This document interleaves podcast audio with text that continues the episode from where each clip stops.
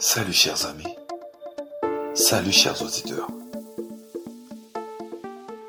Avant la deuxième saison de Causerie avec Sarto, dont la date de lancement n'est pas encore prévue, je me permets ici de faire un petit retour, non pas seulement sur l'année qui vient de tirer sa révérence, tout en annonçant une autre aussi incertaine pour la grande majorité des Haïtiens, mais sur cet état d'apathie, sur cette éternelle paralysie qui fige l'individu haïtien et l'empêche de se réveiller. Le terme réveillé ici n'est pas choisi au hasard. En effet, on nous dit un corps léthargique, enchaîné au lit de l'histoire et auquel on aurait administré une surdose de paralysant, qui ne ressent plus rien, qui n'attend plus rien de l'avenir, fataliste qui semble être convaincu que le sort qui le retient captif était écrit par on ne sait quel concepteur de destin. L'individu haïtien subit son sort depuis des décennies, depuis des générations, voire des siècles, assistant impassible au jeu de la chaise musicale auquel des dirigeants, dictateurs civils ou militaires, élus, nommés ou imposés, se livrent avec application. Une sorte de dépression collective semble s'être abattue sur tout un peuple, lequel erre à travers le temps et voit son avenir s'assombrir inéluctablement. Inutile de remonter l'histoire pour énumérer les nombreux rendez-vous manqués par les Haïtiens d'orienter leur avenir, les occasions ratées de dessiner leur destin, les multiples crises majeures qui auraient pu et surtout auraient dû servir de catalyseur à une véritable révolution, je dirais multidimensionnelle, plus profonde, plus haïtienne que celle de 1804, qu'on est fier d'évoquer chaque 1er janvier comme un disque démodé en savourant notre soupe de l'indépendance. Cette soupe censée être rassembleuse, dans laquelle dansent des cubes de bœuf et des vivres désormais importés, car la terre, autrefois fertile de l'île, est incapable d'élever et de produire. Je pense que durant la première saison, j'ai assez évoqué les surplaces et même les marches arrière de l'histoire. L'impertinence de certains choix politiques, sociaux et économiques, l'absurdité des luttes de classe, de couleur et de pouvoir, lutte indigne du sang versé par les esclaves, luttes qui ont donné naissance à cette course toute divise pour s'accaparer des richesses du pays aux dépens des autres et qui sont à l'origine du cancer généralisé qui ronge Haïti. Course sans fin qui a débuté en 1804 et même avant et dont la ligne d'arrivée est repoussée indéfiniment afin de permettre d'avoir de temps en temps un nouveau gagnant, quand tous les autres, c'est-à-dire la grande majorité des Haïtiens, sont encore cloués à la ligne de départ, attendant un signal qui ne vient pas.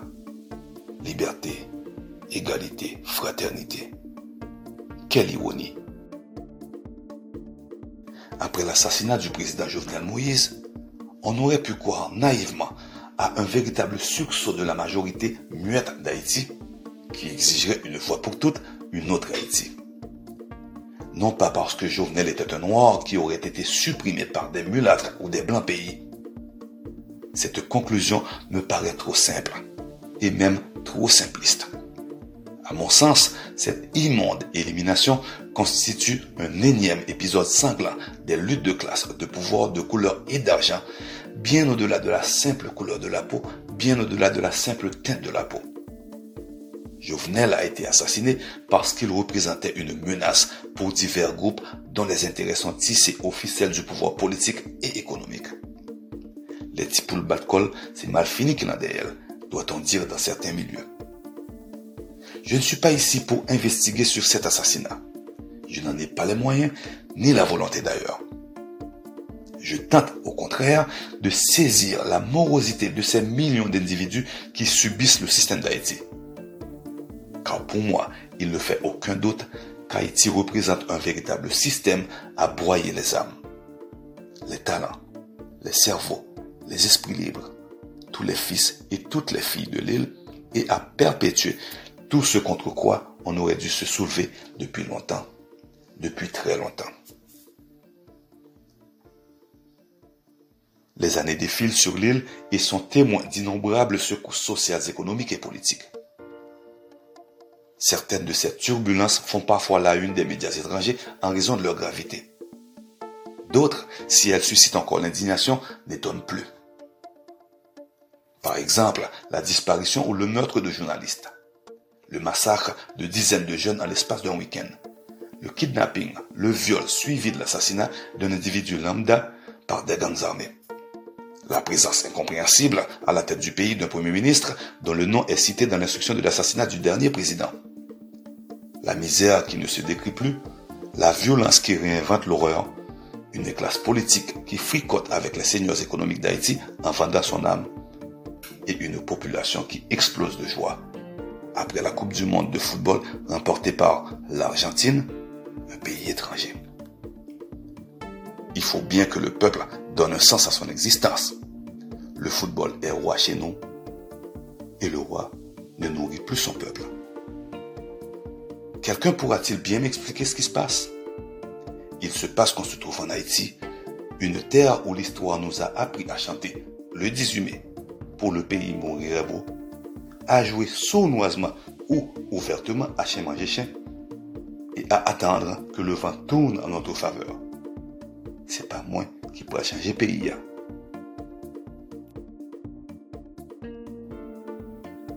Un ami avec qui j'ai eu l'occasion de débattre d'Haïti, exprimait avec indignation sa colère, sa rage contre la classe dirigeante et l'élite économique qu'il qualifie amèrement de mes pays. Je l'ai étonné en accordant une certaine indulgence à ces maîtres d'Haïti, lesquels, d'après moi, profitent du système comme chacun en aurait très probablement, je me trompe peut-être, profité s'il avait été à leur place le principe du chacun pour soi est exploité avec application. Le chaque coucou pour Gilles n'a jamais été aussi vrai que maintenant. On est conscient et convaincu que les autres avant nous ont payé en toute impunité ou même avec la bénédiction tacite de la mentalité ambiante. Alors, rêveur, on attend notre tour s'il finit par arriver pour que nous aussi nous lever à terre. Imaginons, par le plus grand des hasards, Jacques devient président. Ce même Jacques est le cousin germain de votre femme ou de votre mari. Ne faisant pas trop confiance à Pierre, qu'il connaît à peine, Jacques vous nomme ministre de ministère dont le directeur général sera à coup sûr son propre neveu. Ministre, vous ferez jouer votre influence auprès du président et des autres chefs du nouveau régime afin de décrocher pour l'ex-copine de votre demi-frère un poste au cabinet du Premier ministre.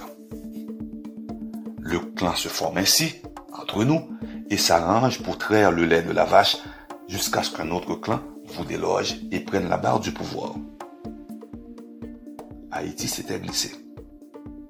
Ce scénario est un peu caricatural, mais il n'est pas loin de la vérité. Jacques, qui se décrivait comme proche du peuple, quittera le pouvoir après quelques mois ou quelques années en empochant des millions au passage, mais dépouillé des nobles principes qui claironnaient la veille de son assermentation comme président.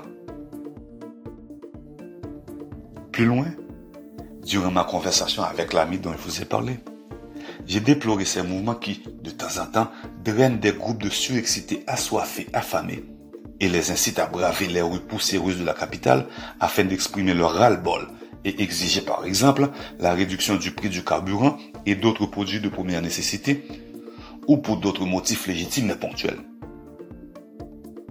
Selon moi, ces mouvements ne permettent aux dirigeants à l'abri dans leur villa que de proposer de maigres politiques d'apaisement et sont l'occasion pour certains manifestants d'émailler leur terne existence de quelques journées de déhanchement sur le rythme de tambour fatigué et de prendre quelques coups de tafia ou de se livrer à des casses ou à des pillages dont je ne serai pas le premier à condamner.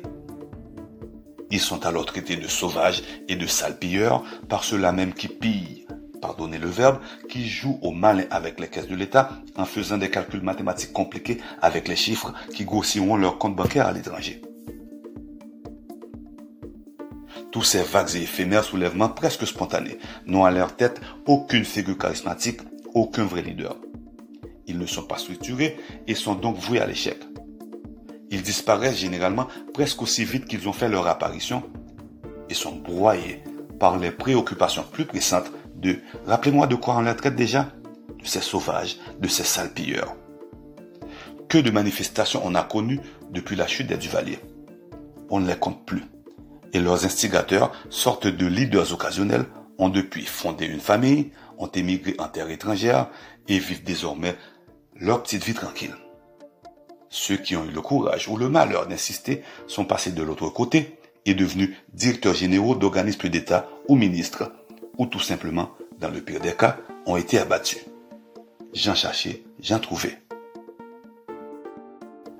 Ainsi, pour la nouvelle année 2023, je formulerai le vœu de l'émergence de vrais leaders qui ne reculeraient devant aucun obstacle, d'authentiques leaders avec une vision d'ensemble, une vision où la majorité ne serait pas dans l'angle mort, une vision où laïcienté, dans toute sa plénitude, dans toute sa diversité, serait définie à travers la culture profonde du pays, une culture vidée des irrationalités et des incohérences nocives une culture lavée des étiquettes comme Tinegnoé, Timulade, Paysan, Negfei, Neglaville, Tibourgeois, Negbossal. Ces leaders ne prendraient peut-être même pas les armes, n'useraient même pas de violence, même pas de couper tête boulecaille. Avec ces leaders, la démocratie ne serait plus un concept politique importé, creux et vide de sens. Ces leaders ne réclameront même pas la démission de tel Premier ministre ou l'arrestation de tels chefs de gangs armés sanguinaires. Ces derniers disparaîtront tout bonnement avec l'avènement de la nouvelle Haïti.